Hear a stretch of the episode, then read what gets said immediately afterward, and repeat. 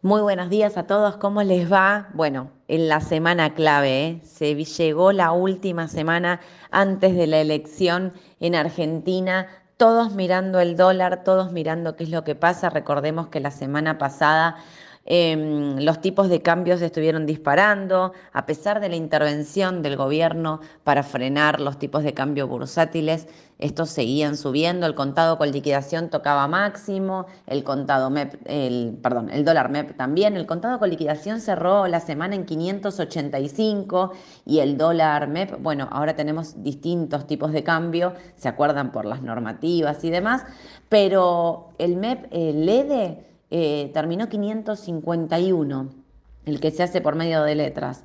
Y el MEP eh, con bonos, que es el que está intervenido totalmente, cerró 500, eh, casi 515. Así que bueno, en esta distorsión de precios de dólar, vamos a ver qué es lo que pasa esta semana, donde ahora sí todo es especulación de acuerdo a lo que pasen y a lo que empiecen a decir ya las encuestas, eh, ¿Saben qué? Lo único que les quería contar que habló Sergio Massa, hizo una nota en, La Nación Más, y unas cositas importantes que me parece que dijo.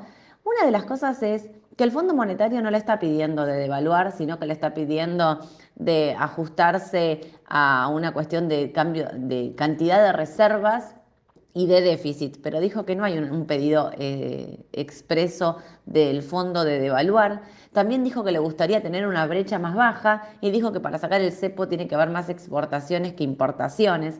Bueno, en fin, no dijo mucho más que eso, pero creo que es la primera vez que habla directamente con respecto al dólar. Obviamente repitió lo de la sequía y que la Argentina había perdido muchos dólares por este por este efecto, pero que, él esperaba que, que el año que viene sea totalmente distinto. Nos queda también decir que el Fondo Monetario empieza a volver de sus vacaciones para discutir si eh, nos aprueban finalmente, el board aprueba este acuerdo que fue el que se negoció ahí a, fines de, julio y, y, llegan los dólares, recordemos 7.500 millones es lo que está pactado, una cuota en agosto y una cuota en noviembre. Así que igual esto, digo, más allá de que recién se empiezan a juntar, se espera que haya novedades el viernes 18, o sea, ya vamos a estar hablando claramente después de la elección. Y una cosa más es que esta semana también hay em, licitación porque vence el T2X3, son aproximadamente 700 eh, mil millones de pesos entre capital e intereses. El mercado, eh, bueno, el Tesoro sale a buscar pesos, vamos a ver cómo le va en una semana clave, ¿no? A ver qué es lo que ofrece para renovar estos bonos que son ajustados por inflación y cuánto el mercado quiere entrar en pesos después de las subas fuertes que tuvimos de tipo de cambio en la primera semana de agosto. Estados Unidos no se queda atrás con las noticias porque esta semana vienen los datos del índice del precio al consumidor y al productor. El IPC de julio se espera que se acelere al 3.3 frente al 3 del mes pasado. En términos mensuales todo apunta a que tendría que quedar aproximadamente igual. Em, el petróleo que está corrigiendo un poquito después de que mm, Arabia y Rusia anunciaran la semana pasada, dijeron que pensaban extender un mes más las reducciones de producción.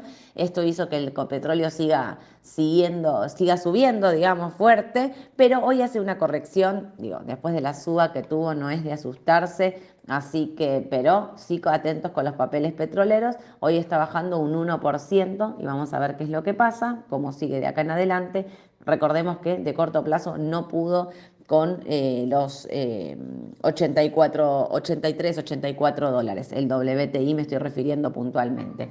Y después, em, esta semana, ya empezamos a cerrar la, semana de balances, el eh, pero llega el balance de Disney, que me parece que es muy importante, sobre todo por dónde está Disney, eh, por, en gráficos, si lo miramos en su análisis técnico, en cerca de un piso ahí en los 84 dólares, eh, que viene soportando y respetando bastante bien. Hay mucha expectativa con respecto a este balance, que me parece que va a ser clave y va a ser el día miércoles. El resto del mercado hoy está el pre-market está positivo, ligeramente positivo, ahí penitas, pero bueno, eh, las tecnológicas suben, ¿eh? sube Amazon, sube Apple, ahí está casi, casi, casi todo verde, les podría decir hoy. Vamos a ver qué es lo que pasa cuando abre Argentina y qué pasa con el tipo de cambio. A las 2 de la tarde nos vemos en Instagram en el vivo que hacemos con Aye para contestar preguntas, 30 minutitos de pregunten lo que quieren que nosotras respondemos y mañana 9.45 nos vemos en la mañana del mercado con Edu para contarles todas las noticias más importantes del mercado local e internacional. Que tengan un excelente día, nos vemos mañana. Beso a todos. Chau, chau.